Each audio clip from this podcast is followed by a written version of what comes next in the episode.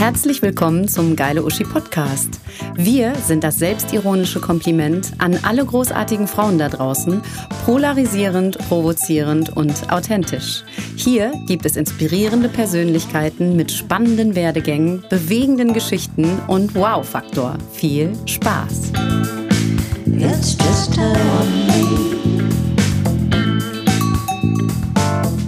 Ihr führt eine gleichberechtigte Beziehung mit einem ganz tollen modernen Mann, aber sobald Kinder da sind, seid ihr plötzlich zuständig für alles. Und es ist nicht unbedingt der Partner, der euch in diese Situation drückt, aber gefühlt alle anderen. Es geht vielen Frauen so und genau das ist das Herzensthema von Laura Fröhlich. Die dreifache Mutter, Journalistin und Autorin des Buches Die Frau fürs Leben ist nicht das Mädchen für alles, weiß selbst, wie es ist, unter den eigenen und aufgedrückten Erwartungen fast zusammenzubrechen. Sie beschäftigt sich in ihrem Vortrag mit dem sogenannten Mental Load. Das an alles denken müssen ist unsichtbare und auch oft null gewertschätzte Familienarbeit. Die daraus folgende Belastung hält so viele Frauen davon ab, beruflich voranzukommen und künstlerisch oder wissenschaftlich aktiv zu sein und für sich selbst zu sorgen. Und das seit Hunderten von Jahren. Unsere folgende Rednerin Laura sagt, damit muss Schluss sein. Hallo, ich hatte einen Traum. Ich wollte einen Roman schreiben. Ich habe Literaturwissenschaften studiert und mich mit den Werken von Hermann Hesse und Hugo Ball beschäftigt. Ich habe meine Masterarbeit über Thomas Mann geschrieben und diese Männer haben Werke für die Ewigkeit geschaffen. Und ich wollte eben auch einen Roman schreiben, vielleicht wäre er ja für die Ewigkeit, aber ich habe nicht gewusst, wie schwer es wird und ich habe nicht gewusst, wie sehr das daran liegt, dass ich eine Frau bin. Um schöpferisch tätig zu sein, braucht man Freiraum zur Entfaltung, Spielraum für Gedanken und man braucht einen Raum für sich. Das wusste schon Virginia Woolf und die letzten 200 Jahre hatten Frauen nichts davon. Und leider hat sich da bis heute immer noch nicht genug daran geändert. Das mag der Grund sein, warum es so viele Werke von männlichen Autoren gibt. Und ich selber, ich bin vor zehn Jahren Mutter geworden und äh, vorher war ich eine gleichberechtigt lebende Frau und ich habe einen ganz tollen Mann geheiratet, für den das eine Selbstverständlichkeit ist, sich mit mir den Haushalt zu teilen. Aber dann schnappte die Falle zu, als wir Kinder bekamen und Stück für Stück rutschten wir mehr in dieses traditionelle Rollenbild aus Hauptverdiener und Teilzeithausfrau. Und wenn ich dann so saß an meinem Schreibtisch in mein äh, Romanmanuskript vertieft, dann fielen mir immer Dinge ein, an die ich denken musste. Die Kinderferienbetreuung, Zahnbürsten auf den Einkaufszettel schreiben, eine Überweisung an den Sportverein, äh, Recherche für äh, Kindergeburtstage. Und dann rief manchmal mein Mann, Laura, hast du mein Handy gesehen? Weißt du denn, wann die Kinder zum Turnen müssen? Und Deep Work, das ist für viele Mütter ein Ding der Unmöglichkeit. Denn Deep Work bedeutet, sich voll und ganz auf eine Aufgabe zu konzentrieren, die Welt außen vor zu lassen und nur so kommen wir zu den bestmöglichen Ergebnissen. Und wenn mein Mann an seinem Schreibtisch sitzt, dann gibt's nur ihn und seine Excel-Tabelle. Und ähm, für, er hört dann nicht die Waschmaschine piepsen oder bei ihm ruft aber auch nicht der Fußballtrainer an, um zu fragen, ob unser Sohn am Samstag beim Turnier mitspielt. Und mich hat dieser Mental Load und die mentale Belastung, die hat mir meine ganze Konzentrationsfähigkeit geraubt. Und dann habe ich mich gefragt, wie haben eigentlich Menschen Bücher geschrieben, die Kinder haben? Und ich weiß es, es waren die Männer, die diese Bücher geschrieben haben, während die Frauen auf die Kinder aufgepasst haben. Und ähm, das ständige Kümmern und diese ganze äh, damit zusammenhängende mentale Belastung, die hat mich immer mehr gestört und ich war so fix und alle auch von dieser Doppelschicht, die viele Frauen machen. Also gerade die Erwerbstätigkeit und aber auch die Kinderbetreuung. Und ich wollte aber auch die Ansprüche erfüllen und deshalb verdiente ich Geld dazu und rannte dann mittags zum Kindergarten, um die Kinder abzuholen. Nachmittags war ich auf dem Spielplatz. Ich habe Abendessen gemacht, ich habe mich um alles gekümmert und ähm, je besser ich wurde, desto unwissender wurde natürlich auch mein Mann und der hat selbstverständlich sich um die Kinder gekümmert und Essen gemacht. Aber ich war es, die diesen ganzen Alltagsablauf im Kopf hatte und ich wurde immer leerer und mein Kopf war immer voller und ich hatte dann auch einfach überhaupt kein, keine Muße mehr für Literatur und für äh, meinen Roman, den ich schreiben wollte. Und wie mir geht es Tausenden von Frauen, die dieser Mental Load in die Knie zwingt. Und ähm, die Anne Schilling vom Müttergenesungswerk, die Geschäftsführerin, hat gesagt, dass 80 Prozent aller Mütter unter Erschöpfungssymptomen leiden, bis hin zu Burnout. Und Frauen kümmern sich um ihre Familie, weil kümmern Frauensache ist. Und weltweit übernehmen Mädchen und Frauen den größten Teil der Pflege, Fürsorge und Care-Arbeit. Das sind Tag für Tag, jeden einzelnen Tag 12,5 Milliarden Stunden laut einer Oxfam-Studie. Und in einem patriarchal geprägten System werden Frauen dazu erzogen, sich zu kümmern und äh, an sich selbst als Letztes zu denken. Und sie kümmern sich um Kinder, um Angehörige, um Kranke und sie schaffen Atmosphäre und äh, sie benehmen sich weiblich. Das bedeutet, äh, sie sind dankbar, lieb und zurückhaltend. Und wenn ein Mann Missstände anprangert, dann finden wir ihn willensstark und mutig. Und wenn eine Frau das Gleiche tut, dann finden wir, sie jammert rum. Und wehe, wenn sie Mutter ist. Weil Mütter dürfen nicht jammern. Das verbietet uns der Muttermythos, an dem haben ähm, ein paar Männer gebastelt. Ich nenne hier mal Martin Luther, der hat gesagt, eine Frau gehört ins Haus wie der Nagel an die Wand. Äh, der Philosoph Jean-Jacques Rousseau hat gemeint, es kommt auf die erste Erziehung beim Kind an und die ist Sache der Frau. Und dann gab es auch noch Pestalozzi, der meinte, eine Mutter muss der Welt entsagen wie eine Nonne. Und es hat sich bis ins 20. Jahrhundert so viel nicht verändert. Und die Politik der 1950er Jahre im Westen Deutschlands, ähm, die hat das Alleinversorger- oder Alleinverdienermodell gefördert. Und in der Werbung hieß es dann, eine Frau hat sich zwei Fragen zu stellen, was koche ich und was ziehe ich an? Und ähm, wenn ich manchmal heute in meinen Instagram-Feed schaue, dann bin ich ein bisschen erschrocken, wie sehr dieses traditionelle Rollenbild auch in uns Frauen noch äh, steckt. Ehrlich gesagt, dann laufen Frauen mit ihrem Kind auf den Arm übers Weizenfeld und, und ähm, legen Obstmandalas und ich weiß ganz genau, ja, ich will das gar nicht belächeln, weil ich weiß selber ganz genau, wie, wie anziehend es ist, sich diesem traditionellen Rollenmodell hinzugeben. Ich selber, ich bin nach der Geburt der Kinder ein Jahr in Elternzeit gegangen, obwohl ich eigentlich lieber ein bisschen früher schon berufstätig gewesen wäre. Aber so die Leute um mich rum, die äh, fanden das schon alles ein bisschen früh. Und eine Bekannte hat mal zu mir gesagt, also ich könnte es ja nicht mein Baby mit einem Jahr in fremde Hände geben. Und ich dachte noch so, oh Mann, es hat mich so getroffen und diese, bla, diese dunkle Wolke Rabenmutter schwebte über mir und ich fühlte mich immer frustrierter und unzulänglicher. Denn in meinem Job war ich von der, Redaktion, von der Redakteurin zur äh, Aushilfe degradiert worden. Mein äh, Gehalt war eigentlich ein Witz und die Zeit immer knapp und die To-Do-Listen lang. Und ähm, ich habe dann noch angefangen zu diesem traditionellen Rollenbild. Ich habe noch angefangen dann zu häkeln und zu stricken, weil ich mich einfach diesem traditionellen Mutterbild irgendwie anpassen wollte. Und äh, Mental Load entsteht durch diese hohen Erwartungen, die wir an Frauen stellen. Und äh, die Frauen werden immer effektiver durch diesen mütterlichen Ehrgeiz und die werden immer besser.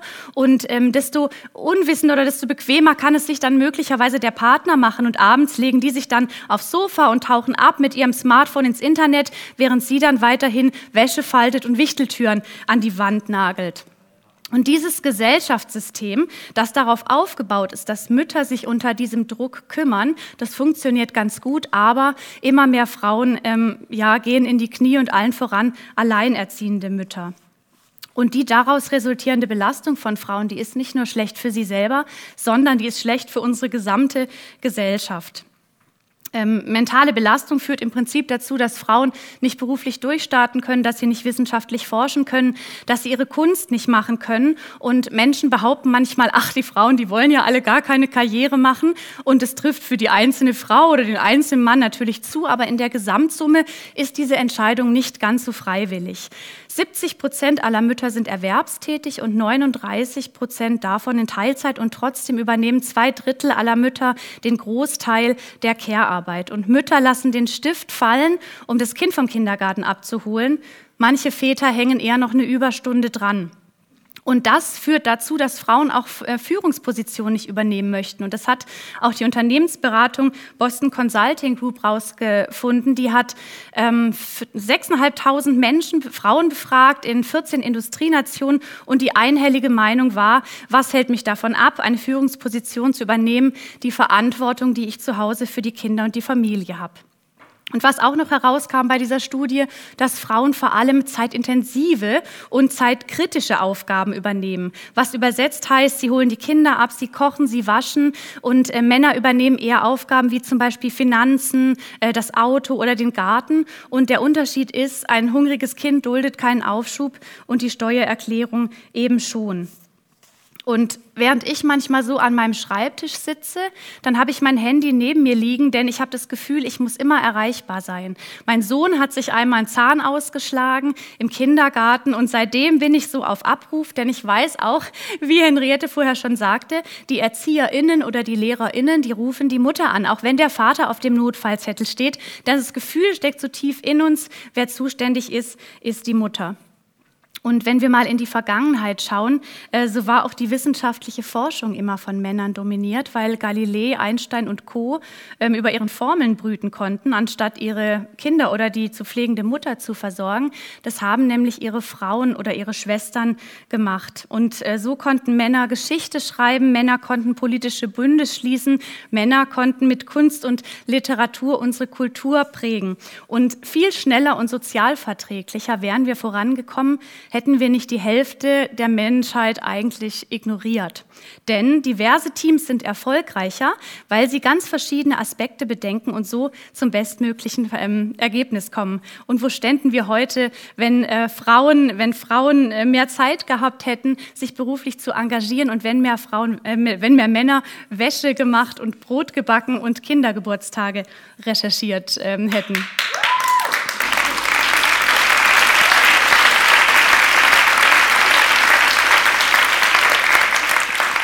Ähm, es ist ziemlich praktisch, die Frauen so in Käfige zu stecken in den letzten Jahrhunderten, weil die Männer dann in aller Ruhe Bestseller schreiben konnten und unsere Kultur prägen, mit ihrer Kunst und Politik machen.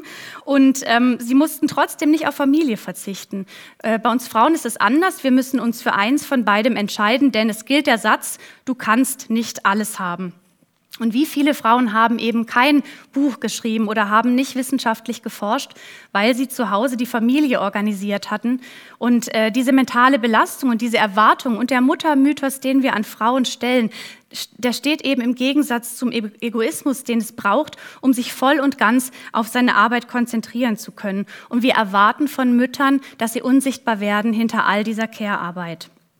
Und die Literaturkanons sind voller Werke, äh, sind voller Werke von männlichen Autoren. Und das liegt eben nicht daran, dass Männer besser schreiben können, sondern dass Frauen die Muße einfach nicht haben, um schreiben zu können. Und sie haben eben auch nicht den Raum. Und ähm, was für Autorinnen gilt, das gilt auch für Wissenschaftlerinnen. Und aktuell während der Corona-Pandemie fühlen sich wieder vor allem Frauen verantwortlich für die Hausarbeit.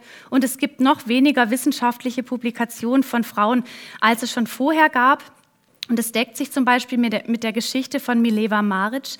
Das ist die Ehefrau von Albert Einstein und die war maßgeblich beteiligt an seiner Forschung. Aber also sobald die Kinder geboren wurden, war sie davon ausgeschlossen und heute kennt kein Mensch ihren Namen. Und dabei ist es sogar möglich, dass die Relativitätstheorie ihre Idee gewesen ist. Und ähm, es gibt noch mehr Männer, die sich ganz auf ihre Arbeit konzentrieren konnten. Dieser schon besagte Hermann Hesse, der konnte schreiben und seine Frau Mia, die erlitt ein sozusagen häusliches Burnout, weil sie hat sich gekümmert um die drei Kinder, um sämtliche Umzüge, um den Garten und ähm, war dadurch so überfordert, dass sie in die Psychiatrie eingewiesen wurde. Wie gesagt, heute würde man sagen Burnout und früher hat man sie dann auch noch stigmatisiert dafür. Und deshalb waren Frauen auch damals schon mental belastet. Auch damals haben sie Geldbeutel gesucht und haben äh, die Klamotten geflickt und Einkaufslisten geschrieben. Und äh, die Welt wäre jetzt und heute eine bessere, wenn diese Arbeit von jeher fairer verteilt gewesen wäre. Denn Frauen beeinflussen mit ihrem Wissen und ihrem Zutun alle Bereiche der Gesellschaft. Und ähm, ich frage mich, was gewesen wäre, wenn die Frauen oder wenn ein Teil der Frauen nicht mit ihrer To-Do-Liste im Wohnzimmer, sondern mitten im Bundestag, im Forschungsinstitut oder ähm, am Altar in der Kirche gestanden hätten. Und Frauen können schreiben und Frauen sind naturwissenschaftlich begabt, aber ähm, vor allem allem im 19. Jahrhundert wurde das einfach überhaupt nicht anerkannt. Da gibt es zum Beispiel Caroline Herschel, das war die erste Astronomin, die einen Kometen entdeckt hat, oder Ada Lovelace, eine britische Mathematikerin, die hat im Prinzip die, den, äh, das Vorgerät des Computers erfunden. Und dann gibt es da auch noch die Polin Marie Curie, die ihr bestimmt auch alle kennt. Die hat den Nobelpreis bekommen, erst für Physik, dann für Chemie und zuletzt auch noch mal Lise Meitner, die die Erklärung für die Kernspaltung fand. Und ich denke manchmal, was hätten Frauen noch rausgefunden, wenn sie hätten forschen dürfen. Und äh, nicht nur die Forschung, sondern auch die Politik war in den letzten Jahrhunderten ein von Männern dominiertes Feld. Und die konnten ihre opulente Politik Schutze haben. Und das ist auch der Grund, warum Männer manchmal heute in der Politik überhaupt keinen äh, Wert in Care-Arbeit sehen. Und wir brauchen Frauen ganz dringend in der Politik, weil dieses patriarchale Machtsystem unseren Planeten gerade an die Wand fährt. Und Frauen machen mehr Nettopolitik, weil sie einfach die Aspekte bedenken, die die ganze Gesellschaft betreffen. Das sehen wir gerade aktuell während der Corona-Pandemie. Da kommen die Länder, die von Frauen geführt werden, etwas besser weg. Deutschland, Taiwan, ähm, Neuseeland, Norwegen, Island, Dänemark. Wenn wir dann eher nach ähm, in die USA schauen, Frankreich, Italien, dort gibt es noch mehr Todesopfer zu beklagen. Und im Buch Unsichtbare Frauen, da heißt es, dass die Anwesenheit von Frauen am Verhandlungstisch nicht nur die Wahrscheinlichkeit für ein Abkommen äh, befördert, sondern auch für Frieden. Und das liegt einfach daran, dass Frauen ganz andere Themen auf der Agenda haben als die männliche Elite. Und wo Frauen an der Macht sind, da ist weniger Krieg, könnte man sagen. Und die nächste Frage, die ich mir gestellt habe, was wäre denn gewesen, wenn nicht Kaiser Wilhelm II., sondern seine Frau an der Macht gewesen wäre? Was wäre mit der deutschen Politik und was wäre mit der Weimarer Republik gewesen, wenn die Hälfte des Parlaments aus Frauen bestanden hätte? Und der Mahatma Gandhi hat mal gesagt, alle Arbeit ist nur halb getan, wenn die Frauen nicht mittun. Und fatal ist, dass Frauen als Träger der Menschheitsgeschichte ignoriert wurden und Geschichte auch umgeschrieben wurden. Denn der Wikingerkrieger war in Wahrheit eine Kriegerin und der Pharao Hatschepsut war eigentlich eine Frau. Und momentan finden viele ArchäologInnen heraus, was die vorher vom traditionellen Rollenbild beeinflussten Archäologen übersehen haben. Und ähm, seit der Bronzezeit gelten bei uns eigentlich Männer als Speerspitze der Gesellschaft, weil sie jagen und Kriege führen. Dabei ist heute eigentlich klar, ähm, dass auch Frauen gejagt und auch Frauen Kriege geführt haben früher. Und Leidenschaft führt zu Meisterschaft. Und deshalb müssen wir Frauen von ihrer mentalen Belastung befreien, damit sie sich ihres eigenen Potenzials bewusst werden. Ich habe bis heute noch keinen Roman geschrieben, das ist aber überhaupt nicht schlimm. Ich habe einen Ratgeber geschrieben und ich hoffe, dass er Frauen hilft und dass sie ihr Potenzial entdecken. Und vielleicht äh, bist du diejenige, die den Roman schreibt oder du wirst die Weltformel erfinden oder du wirst mit deiner Kunst Generationen nach uns noch beeindrucken oder du wirst mit deiner Care-Arbeit die Gesellschaft aufrechthalten. Es ist einfach so wichtig, ähm, dass wir die Frauen von dieser mentalen Belastung befreien und einen Raum schaffen für unsere Kunst und für unsere Wünsche. Und wir tun es für uns selbst, für unsere Kinder und die Enkelkinder. Und ähm, die Gleichberechtigung ist erst dann beendet, wenn die Hälfte der Literaturkanons aus Werken von Frauen bestehen, wenn die Politik zur Hälfte von Frauen gemacht wird und wenn Männer die Hälfte der Care-Arbeit übernehmen. Und ich möchte jetzt enden, ich sehe es pünktlich, mit einem Zitat von Joe March aus dem Film Little Women. Ähm, diese Frau hat einen Roman geschrieben und damit ihre Ketten gesprengt.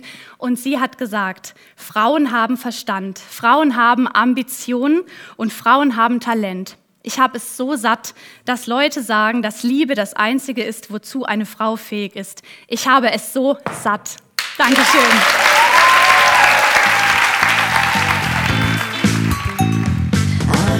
Wenn ihr mehr Super Uschi-Material sehen oder hören wollt, dann besucht doch unsere Homepage www.geile-uschi.com oder folgt, liked, kommentiert unsere Beiträge auf Instagram. Das ist dann Geile Uschi Kongress. Und Videomaterial gibt es auch noch auf unserem YouTube-Kanal. Damit seid ihr dann bestens versorgt und äh, ja, bleibt großartig und vor allem gesund. Tschüss.